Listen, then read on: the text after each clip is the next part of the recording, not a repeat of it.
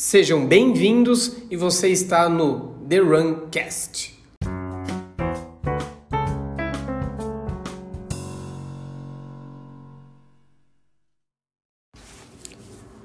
Vamos lá, meus amigos. Bom, eu sou o Emílio e hoje a gente vai falar sobre o que você pode aprender com a maratona olímpica.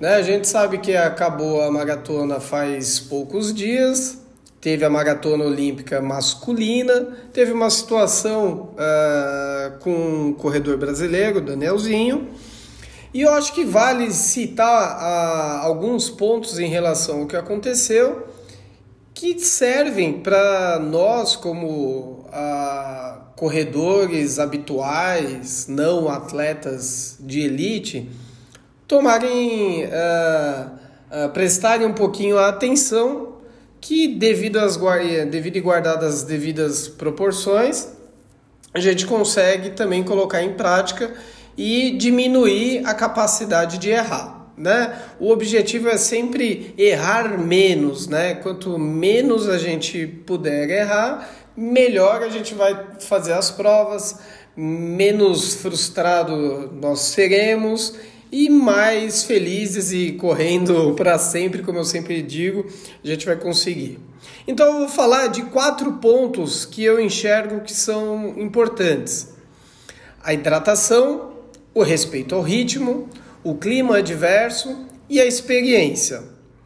Quando a gente fala de hidratação e a hidratação ela tá ligada ao clima adverso, né? No caso lá, eu não, não vou lembrar quanto estava de calor, mas estava quente, quente e úmido.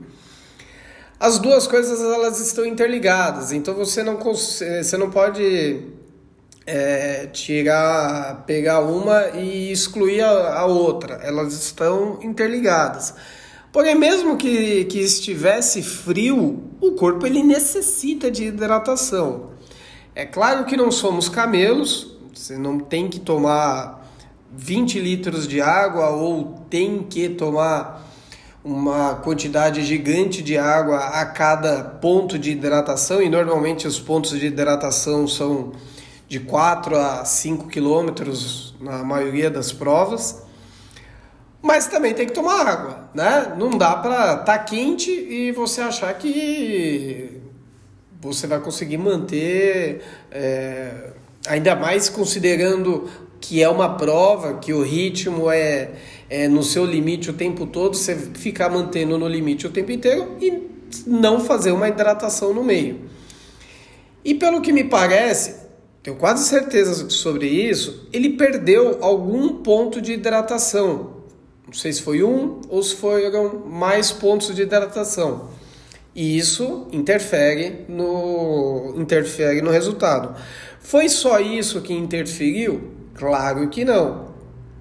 O respeito ao ritmo, uh, eu acho que foi uma, uma das coisas que foi bem significante. Uh, naquele pelotão inicial, a maioria dos corredores ali corriam para baixo de 2,5. 2,5 na maratona. É, ele tinha para 2,9 qualquer coisa. Vamos arredondar aí para 2,10 na maratona. Você está correndo junto de pessoas que fazem uh, a maratona num ritmo mais forte e você quer manter aquele ritmo forte.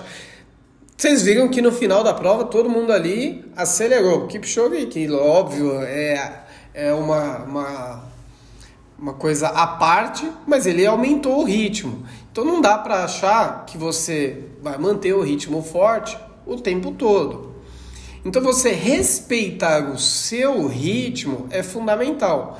Uh, pensa comigo, na melhor ele se classificou para as Olimpíadas, correndo para 2 e 10, no auge da performance. E aí na prova que com corredores bem melhores do que ele, vai manter o mesmo ritmo numa condição adversa, não precisa ser um gênio, né? Que aí entra, eu falei de clima diverso, falei de respeitar o seu ritmo, falei da hidratação, correto? Aí entra na parte da experiência. E a experiência, é óbvio, ela vem com o tempo. Por isso que uh, eu sempre oriento os alunos a correrem, né? Correrem provas, correrem por mais tempo antes de sair fazendo uh, longas distâncias, né? Pessoal normalmente faz 5 que já quer partir para os 10, que já quer partir para o 21, tem nenhum ano de treino quer fazer uma maratona. E aí se frustra. Por quê? Porque você precisa de experiência dentro de cada distância para poder evoluir dentro de cada distância e evoluir, entenda gente, eu não estou falando de tempo. Tanto faz se você faz uh, os 10K em uma hora, em 45 ou em uma hora e 10. Tanto faz. É você fazer com qualidade, terminar bem, terminar uh, indo ali pegar sua medalha, passar o dia bem, não ficar aquela coisa se rastejando. Isso é péssimo, isso não é jeito de terminar, né? Então a experiência ela vem com o tempo. E aí ali no dia, uh, vamos considerar que ele já tivesse uma experiência legal, já tivesse feito muitas maratonas, que não era o caso, se eu não me engano, acho que foi a segunda ou terceira maratona dele. Uh, você consegue determinar uma projeção. E essa projeção, eu, eu, no meu caso, eu sempre oriento os alunos a três formas uma, uma projeção, a fazer uma projeção confortável. Também tudo de, tem, depende de acordo do, do, do aluno, né? De como que o aluno quer terminar a prova. Mas uma projeção confortável, ali com o para quem joga futebol vai ficar claro esse exemplo, né? Com o, o a regra debaixo do braço, né? Está ali com o manualzinho de regra debaixo do braço. Um ritmo, né, confortável, uma situação otimista, então onde eu sei que as condições da prova elas são favoráveis, né? E, isso ah, ah, vai favorecer com que eu possa arriscar um pouquinho mais, que eu possa ser um pouco mais otimista e uma projeção mais realista.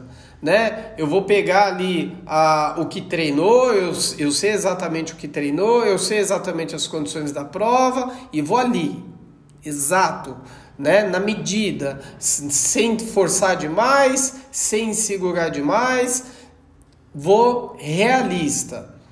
E aí, no caso, né, no caso da, da do jovem lá na, na maratona, acho que tentou uma situação que não estava acostumado. Então vale a gente sempre pegar exemplos de, de pessoas, né, de atletas, no olhar para o pé dele. Tanto faz o tênis que ele estava correndo. O que interfere é o comportamento. Né? Se você pega uh, atletas mais experientes, e aí vamos colocar o Kipchoge como, como referência, já fez N provas, ele é rápido no 5 e no 10. Isso vale, eu não vou lembrar o tempo, mas ele é rápido no 5 e no 10. Fez por muito tempo 5 e 10 quilômetros. Não era um destaque, chegava ali perto, mas não era o, o dos melhores.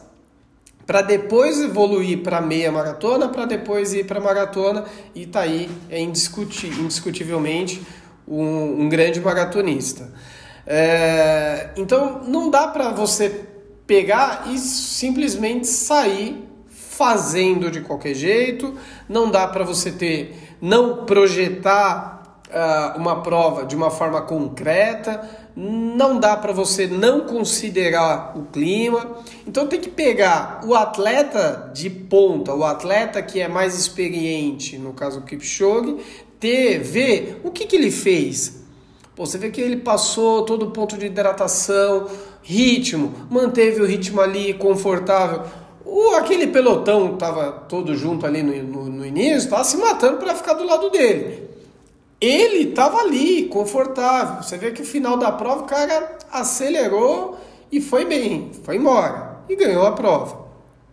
Então, ver o comportamento da pessoa, o comportamento do atleta e transferir isso para o nosso dia a dia, guardadas as devidas proporções. É aquilo, gente, que eu sempre digo: não dá para ter tudo. Então não dá para você querer se começar a correr hoje, amanhã fazer uma maratona, não dá para não considerar o clima, não dá para sair querendo correr com um coleguinha que corre um pouquinho mais do que você, porque vai quebrar no meio. Então tem que respeitar e respeitar você, respeitar a sua corrida, certo? Então o que, que você pode aprender com a maratona olímpica? Aprender a se respeitar e tirar essas lições, transferir isso para o seu dia a dia. Tá certo? Sigam acompanhando, segue a gente aí, tem o, o Instagram para acompanhar, tem o canal no YouTube para acompanhar, tem vários treinos lá e vamos seguir acrescentando informação aqui no podcast também. Tá bom? Um beijo, obrigado, até mais, fiquem com Deus e tchau!